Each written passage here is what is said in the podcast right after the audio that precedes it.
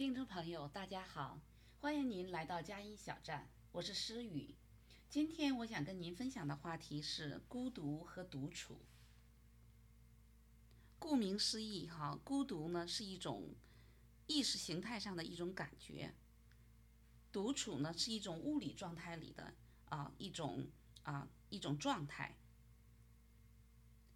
所以呢，有很多人就是啊。尤其现在在这种后疫情时代，有很多人呢啊，我们必须要独处啊，都在家里啊工作或者学习或者生活，但是呢，有很多人呢就会感到很多很孤独，所以今天我主要想来谈一谈我们如何来啊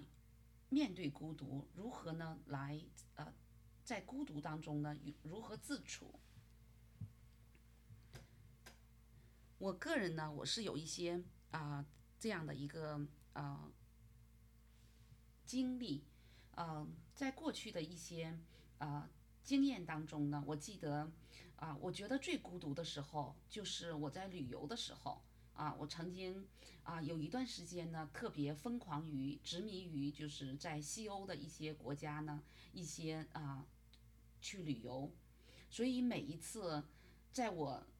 在啊。在晚上的时候，在深夜的时候啊，无论是我在坐火车途中，还是我在这个单身旅社的啊，在这个单身旅社的这个公寓里，还是我在这个路上，我都感觉到一种孤独。但是那个时候的一种一种独个人独处的一种孤独呢，也同时呢啊，我会通过用阅读来来排遣它，来面对它。所以，当呃那段旅游经历过去之后呢，你就会觉得你战胜了孤独，战胜了恐惧，也战胜了一种啊自己内心的一种寂寞，所以内心就会感觉到很非常的充盈。那我我自己呢，我觉得说，呃，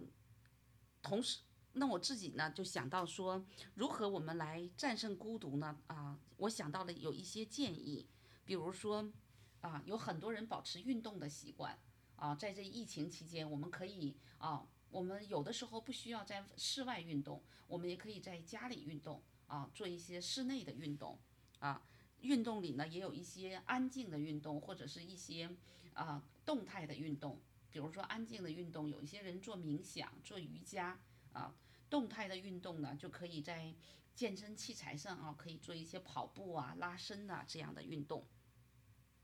还有呢，我们也可以有一些发展一些自己的兴趣啊。很多人都有一些啊，一个人一生当中如果有一些强烈的兴趣，比如说有的人喜欢读书啊，有的人喜欢啊写字啊，就练毛笔字；有的人喜欢唱歌，有的人喜欢跳舞，甚至呢，有的人呢就喜欢啊啊，比如说做 SPA 啊，有的时候啊，让自己的身体得到一些放松啊。嗯，各种各种的吃喝玩乐，可能也都算是一种兴趣。比如有的人就是吃货，他想啊做各种各样的食物。我想这些都是啊特别能够战胜孤独的兴趣啊，战胜孤独的方法。所以呢，也希望我们大家呢都能够挖掘到自己的内心，找到自己所喜欢的那个兴趣。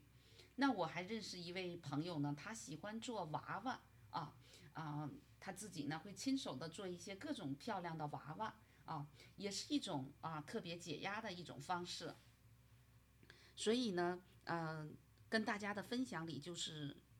希望呢，我们能够有一种自己的兴趣，这样呢，我们就会无惧独处，无惧孤独啊。当你战胜孤独的时候呢，也是让你自己觉得更加自信的时候。所以。啊希望我们都能够在孤独和独处当中呢能够找到一个平衡